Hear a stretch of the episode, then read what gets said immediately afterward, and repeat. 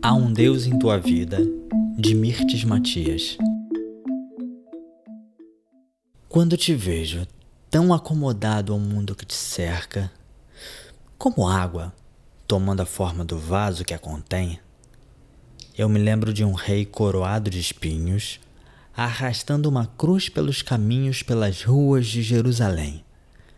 Quando te vejo, tão preocupado com rótulos e comodidades, tão desejoso de aparecer, eu me lembro de um jovem Deus perdido no deserto onde só feras e anjos o podiam ver.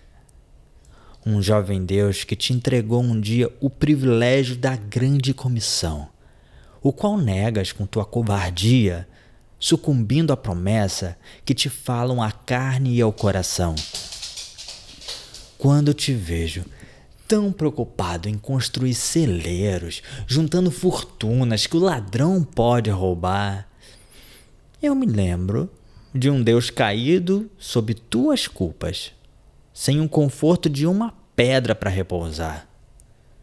Quando te vejo conivente com aquilo que ele aborrece, ao ponto de ocultar a herança que ele te legou, pergunto: Seria falsa a promessa que fizeste, ou o amor que tu lhe tinhas era pouco e se acabou?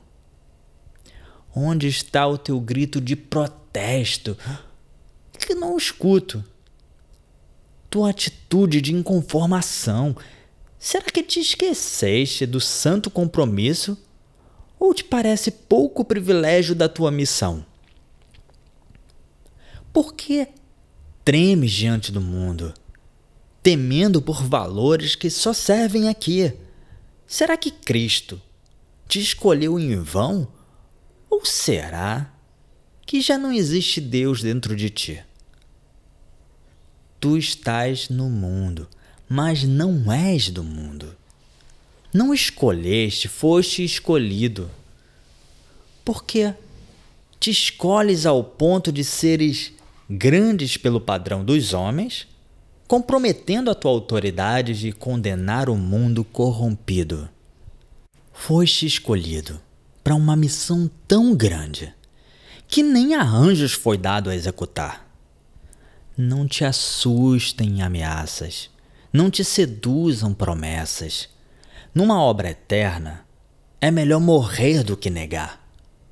Lembra-te que há um Deus em tua vida que os teus atos devem glorificar.